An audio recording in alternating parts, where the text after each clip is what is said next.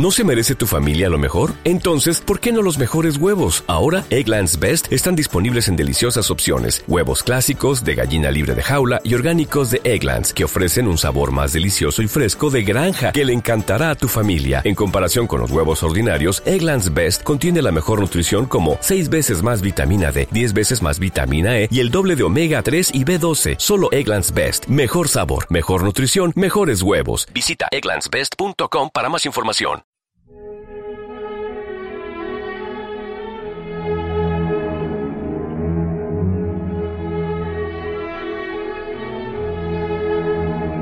Cruz y eternidad.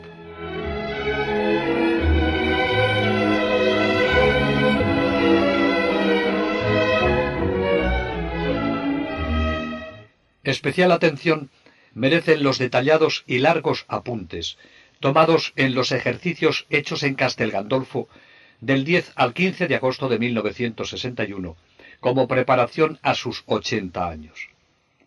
El escrito no requiere ningún comentario, sino quizá la aplicación a la vida personal. El 10 de agosto escribía He impuesto silencio, interrumpiéndolas a las ocupaciones ordinarias de mi ministerio. Mi único compañero es Monseñor Cabaña, mi confesor ordinario. En el alba de la fiesta de San Lorenzo, a las cinco cuarenta y cinco de la mañana, rezo el oficio divino en la terraza, vuelto hacia Roma. Pienso emocionado que hoy es el aniversario de mi ordenación sacerdotal en la iglesia de Santa María de Monte Santo. A cincuenta y siete años de distancia, todo me parece presente. Desde entonces hasta hoy, qué confusión para mi nada. Dios mío, misericordia mía. Esta forma de retiro espiritual se sale de las leyes comunes. La memoria se regocija por tanta gracia del Señor, a pesar de la mortificación de haber correspondido con tanta pobreza de energías, francamente desproporcionadas a los dones recibidos. Es un misterio que me hace temblar y a la vez me emociona. Cuando el 28 de octubre de 1958 los cardenales de la Santa Iglesia Romana me designaron para la suprema responsabilidad del gobierno de la Grey Universal de Cristo Jesús, a los setenta y siete años de edad, fue general la convicción de que sería un papa provisional, de transición, pero aquí estoy, en vísperas del cuarto año de pontificado, con un vasto programa ante mí, que es preciso realizar frente al mundo entero que mira y espera. Por lo que a mí se refiere, me encuentro como San Martín, ni temió morir, ni rehusó vivir. Debo estar siempre preparado a morir, incluso pronto, y a vivir lo que el Señor tenga bien dejarme aquí abajo. Sí, siempre. En las puertas de mi octogésimo año, debo estar dispuesto a morir o a vivir. En cualquiera de los dos casos, a atender a mi santificación. Igual que en todas partes me llaman, y es mi primera denominación, Santo Padre. Así debo y quiero ser en realidad. Acerca de su santificación dice, Estoy muy lejos aún de poseerla de hecho, pero el deseo y la voluntad de conseguirla son verdaderamente vivos y resueltos. Esta santificación característica mía me la señalan aquí en Castello una página y un cuadro. La página inesperada es de un libro de Antonio Rosmini, La perfección cristiana. Página de ascética en qué consiste la santidad. Tened presente el gran pensamiento de que la santidad consiste en el gusto de ser contradicho y humillado con razón o sin ella, en el gusto de obedecer, en el gusto de esperar con gran paz, en el ser indiferente a lo que determinen los superiores y carecer de voluntad propia, en el reconocer los beneficios recibidos y la dignidad propia, en el sentir una gratitud grande, en el respeto a las otras personas y especialmente a los ministros de Dios, en la caridad sincera, tranquilidad, resignación, dulzura, deseo de hacer bien a todos y laboriosidad. Debo partir y no puedo decir más. Con gran edificación mía, veo que estas son las aplicaciones ordinarias de mi lema característico tomado de Baronio obediencia y paz. Jesús, vos estáis siempre conmigo. Os doy gracias por esta doctrina que me sigue a todas partes. En cuanto al cuadro que le señala su forma de santificación, dice, se encuentra en la capilla más antigua y más íntima de este palacio. Sobre el altar, un lienzo muy devoto, la piedad. Jesús muerto y María Dolorosa. Nada más indicado, pinturas y decoraciones. Alrededor, escenas de los dolores de Jesús. Una escuela permanente para el ejercicio de todo pontificado. Todo esto, palabra y pinturas, viene a confirmarme en la doctrina del sufrimiento. De todos los misterios de la vida de Jesús, este es el más adecuado y más familiar a la devoción permanente del Papa. Padecer y ser despreciado por amor a Cristo y con Cristo. El día once lo dedicó a hacer un repaso de su vida y anotó la importancia del sacramento de la confesión que él había recibido semanalmente. Hace mucho bien ver cómo un papa, a quien todo el mundo calificó el papa bueno, y que la Iglesia ha beatificado. Fue fiel a las enseñanzas de la Iglesia y recibió y practicó todo lo que ella enseña, en orden a una identificación cada vez mayor con Cristo. El seguir su ejemplo nos puede llevar a realizar los planes que Dios tiene para cada uno. Durante toda mi vida he sido fiel siempre a la confesión semanal.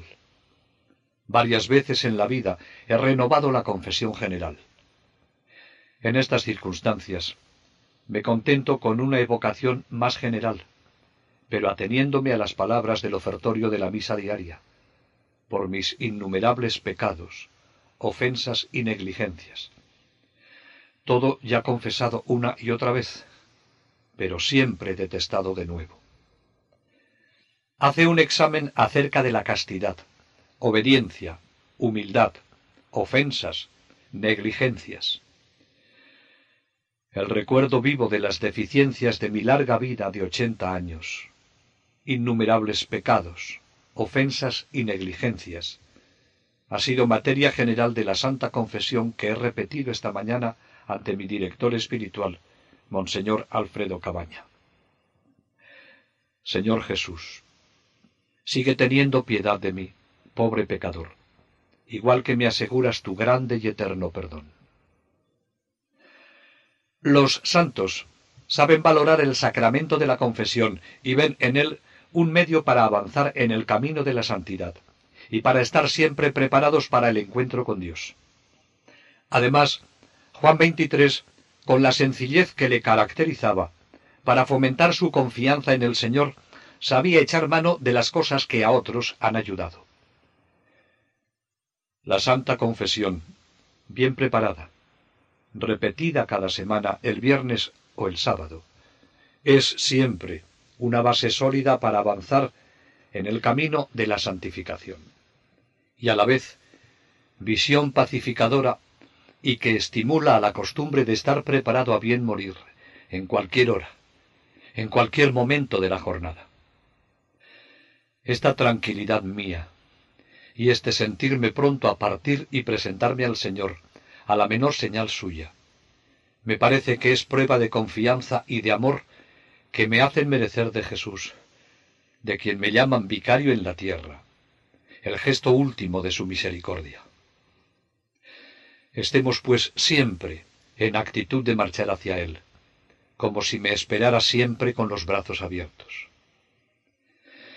Para alentar mi habitual confianza, encuentro en Rosmini una alusión a aquel admirable padre Carafa, que fue el séptimo general de la Compañía de Jesús.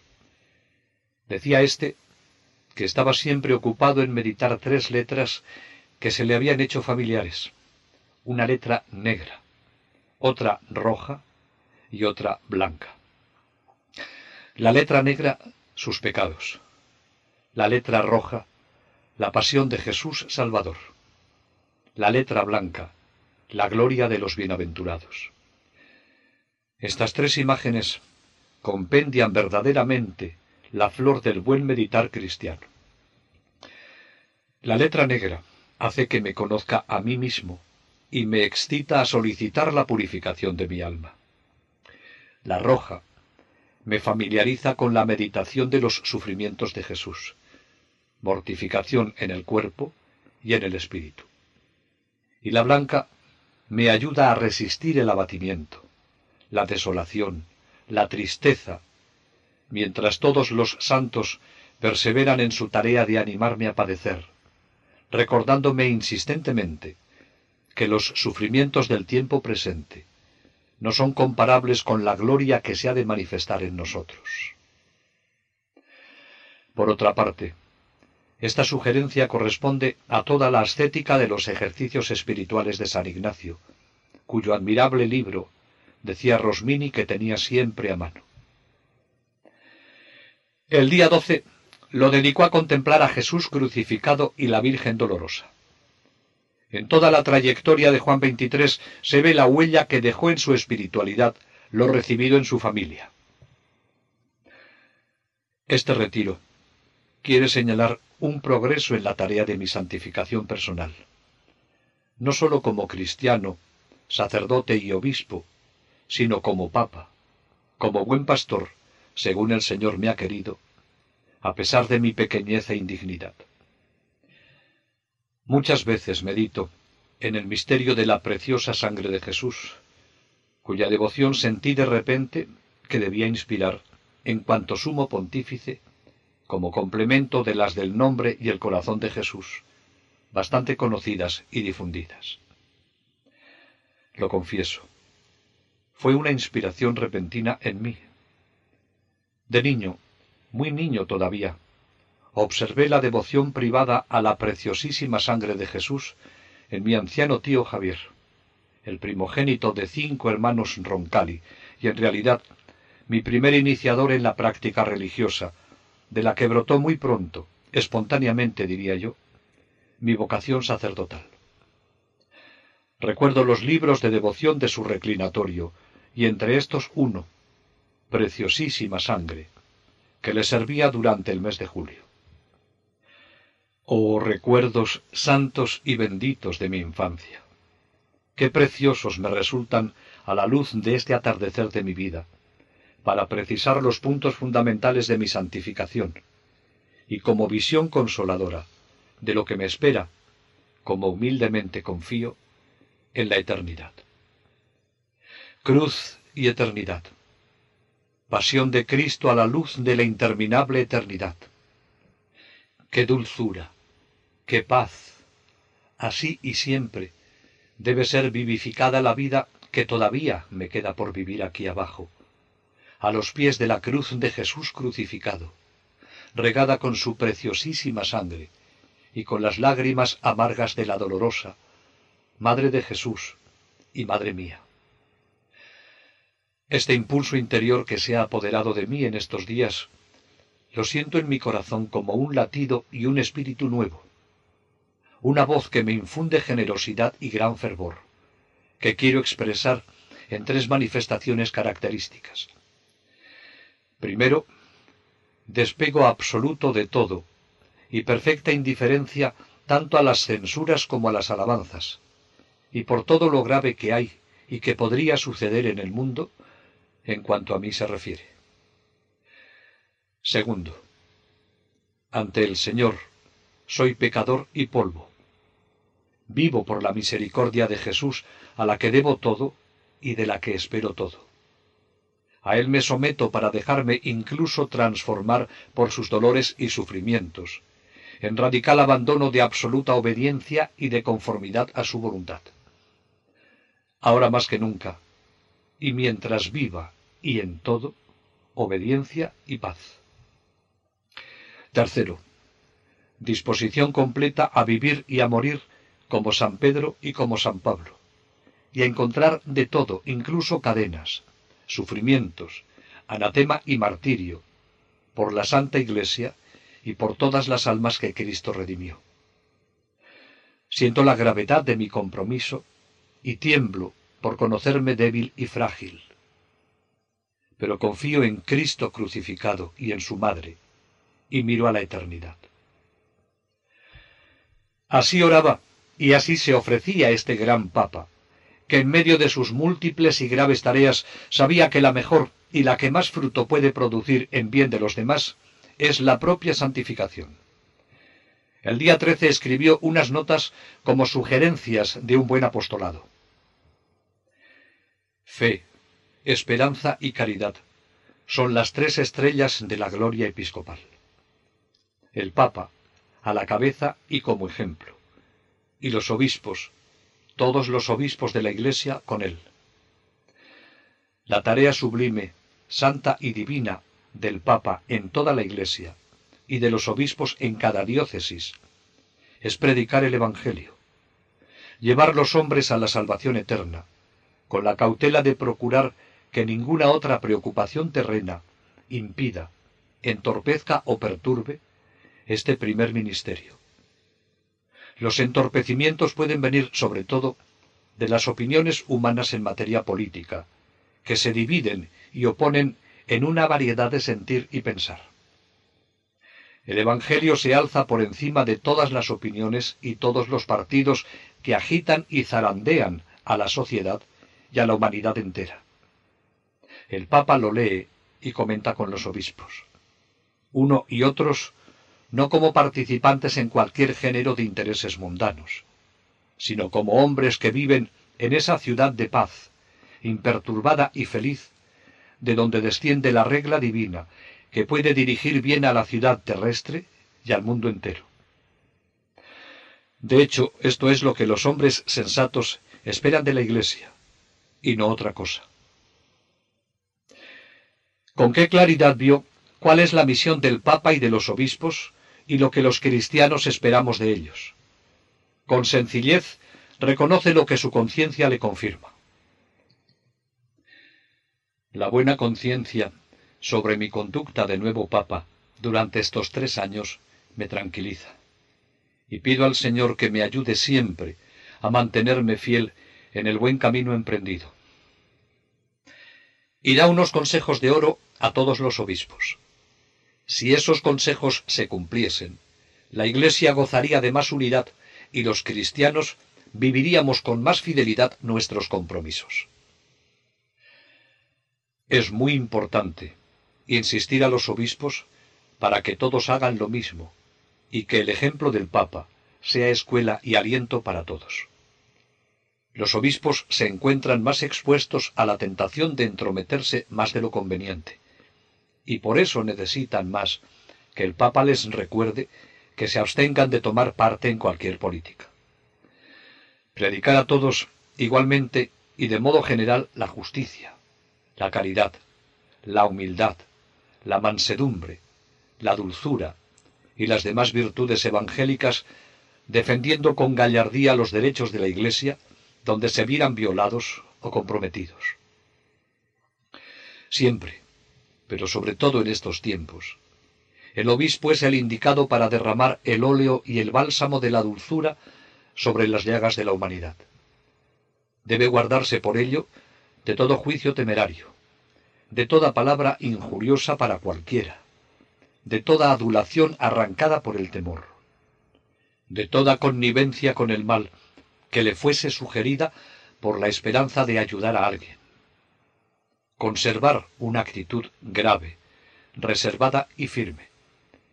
Vigilar para que la conversación sea con todos suave y afable, y al mismo tiempo apta para distinguir con santa doctrina, pero sin vehemencia alguna, el bien del mal. ¿Cuánta aplicación tiene para todos los cristianos esto que Juan XXIII quería para los obispos? y como siempre vuelve a la fuente de donde brota toda conducta. Dice, promover afanosamente, con oración más asidua e intensa, el culto divino entre los fieles y los ejercicios de piedad, la frecuencia de sacramentos, bien recomendados y administrados. Sobre todo, la instrucción religiosa. Esto contribuirá a resolver también los problemas de orden temporal, bastante mejor que otras estratagemas humanas. Esto atraerá las bendiciones divinas sobre el pueblo, preservándolo de muchos males y reduciendo las mentes extraviadas a más recto sentir.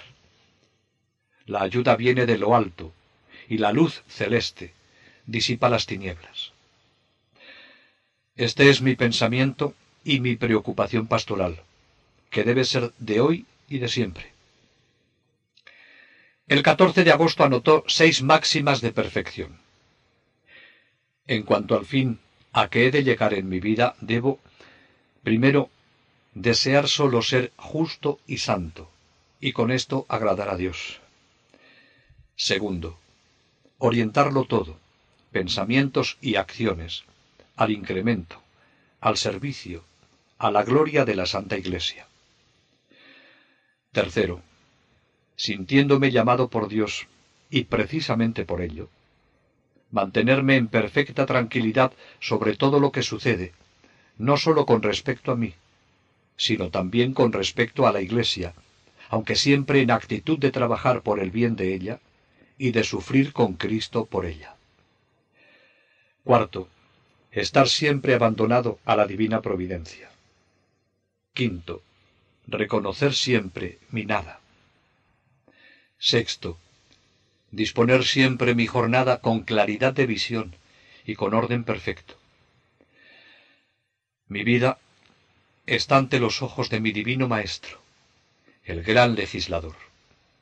Él me mira ensangrentado, destrozado, pendiente de la cruz.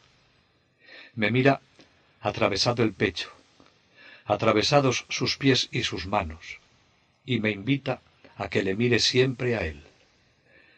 La justicia lo ha llevado directamente a la caridad, y la caridad lo ha inmolado.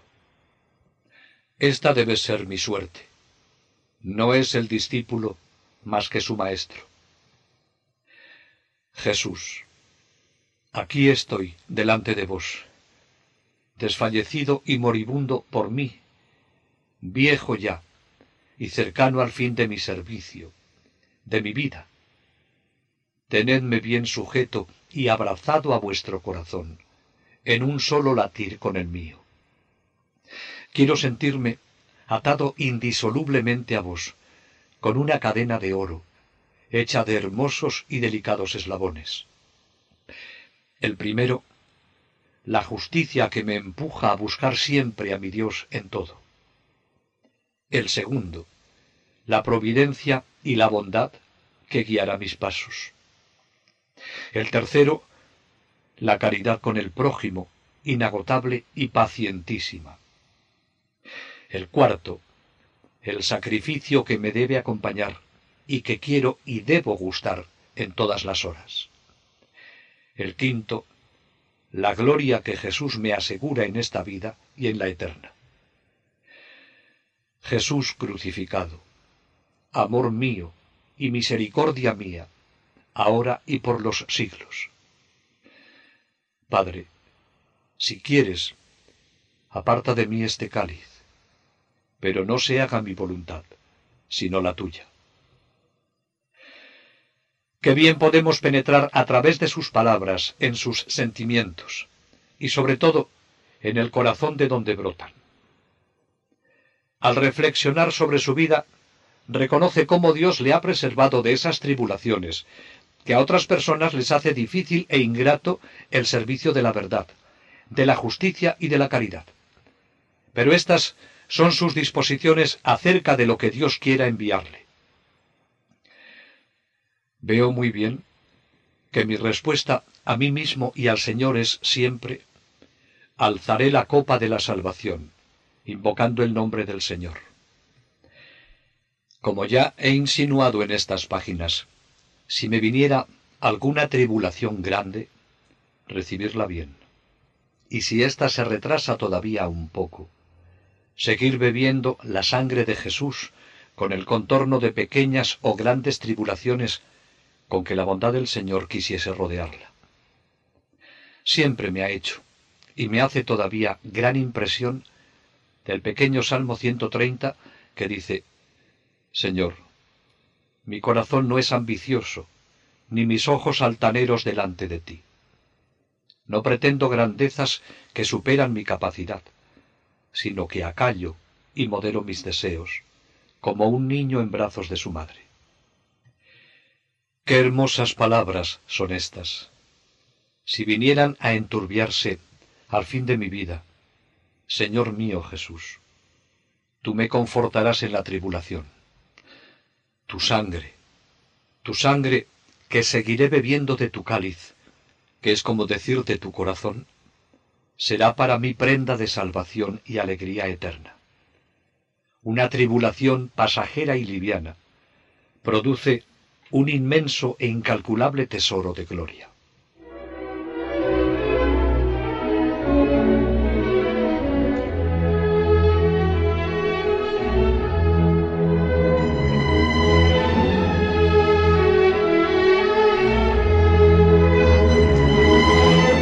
El día 15 de agosto, último de sus ejercicios, anotó. La atmósfera política y mundial de estos días despierta cierta incertidumbre por los problemas de la paz. Por eso he juzgado oportuno celebrar la misa de la Asunción aquí, en la parroquia de Castel Gandolfo, haciendo intervenir a todos los feligreses, ordinarios y forasteros. Ha resultado una asamblea imponente y respetable. Esta ceremonia, breve y bien lograda, me sirvió de introducción a este último día de mi retiro espiritual. El lema que expresa el pensamiento predominante de la clausura es el común, pero tan precioso, a Jesús por María. Realmente, esta vida mía que desciende hacia el ocaso, no podía acabar mejor que en el acto de concentrarme todo en Jesús, Hijo de María, y ofrecido por sus brazos para suavidad y aliento de mi espíritu. Por eso atenderé con especialísimo cuidado y con alegría íntima y serena a estas tres principalísimas y espléndidas palabras que deben constituir el resumen de mi esfuerzo de perfección. Piedad, mansedumbre, caridad. Continuaré buscando la perfección en los ejercicios de piedad. Santa Misa, breviario, rosario y grande y continua intimidad con Jesús, contemplado en imagen. Niño, crucificado, adorado en el sacramento. El breviario mantiene mi espíritu en continua elevación. La Santa Misa lo sumerge en el nombre, en el corazón, en la sangre de Cristo. que llena de ternura y de reconfortante delicia mi misa de la mañana. El rosario, que a comienzos de 1958 me comprometí a rezar devotamente todo entero, ha venido a ser ejercicio de continua meditación y contemplación tranquila y cotidiana, que mantiene abierto mi espíritu al vastísimo campo de mi magisterio y ministerio de pastor máximo de la Iglesia y de Padre Universal de las Almas. Jesús bendito, Dios y hombre, ratifico mi consagración a vos en la vida, en la muerte, en la eternidad. Al considerar cuanto sucede en la vida y cuanto me rodea, me resulta fácil detenerme a menudo en el Calvario y allí conversar con Jesús que muere y con su madre. Y desde el Calvario bajar junto al sagrario la morada de Jesús en el sacramento. El breviario se me hace más agradable y lo saboreo mejor en mi mesa de trabajo ordinario. Pero el rosario y la meditación de los misterios, con las intenciones que desde hace tiempo me gusta unir a cada decena, los saboreo más de rodillas junto al sagrado velo de la Eucaristía. Y no se contenta con esto, sino que especifica el horario de cuándo los va a rezar escalonándolos a lo largo de la jornada. En cuanto a la segunda palabra de su esfuerzo de perfección, dice, sobre el ejercicio de la mansedumbre, no añado una palabra. Doy gracias al Señor que con su bondad me asiste en la práctica del manso y humilde de corazón, de palabra y de obra. Lo mismo en cuanto a la caridad. Es el Espíritu Santo que habita, habla y obra en nosotros, y se difunde en el clero y el pueblo santo, con mucha paciencia y con bondad no fingida. Como conclusión de su retiro, su director, Monseñor Cabaña, le propuso el episodio de la pesca milagrosa y el diálogo de Jesús con Pedro que narra San Juan. Mi vida debe ser toda de amor a Jesús y a la vez toda una efusión de bondad y de sacrificio por cada alma y por todo el mundo. El paso del episodio evangélico que proclama el amor del Papa a Jesús y a través de él a las almas, a la ley del sacrificio, es rapidísimo. El mismo Jesús lo anuncia así a Pedro. En verdad, en verdad te digo, cuando eras joven, tú mismo te ceñías e ibas a donde querías. Pero cuando llegues a viejo, extenderás tus manos y otro te ceñirá y te llevará a donde tú no quieras. Por la gracia de Dios, todavía no he entrado en el cuando llegues a viejo, pero con mis ochenta años cumplidos me encuentro a las puertas.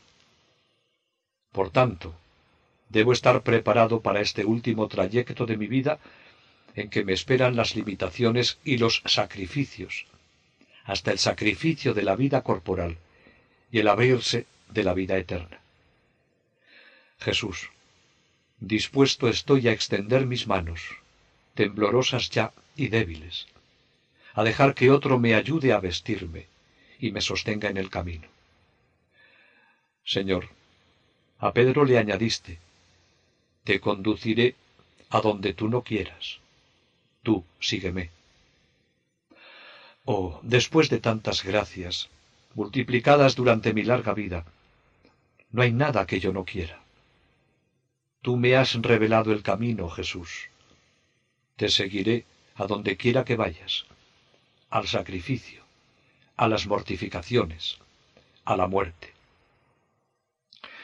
El pensamiento de la muerte, quizá próxima, ciertamente no lejana, me hace acordarme de mi querido San José, justamente venerado también como protector de los moribundos, por haber asistido Jesús y María a su tránsito bendito y dichoso, lo mismo que toda su vida se había desarrollado en su compañía. El pensamiento de la muerte fue constante en su vida, pero no lo volvió temeroso o le incapacitó en sus tareas, sino todo lo contrario. Con optimismo cristiano, afrontó esa realidad que algún día le haría llegar a ver cara a cara a aquel con quien ha vivido en estrecha intimidad a través de la fe.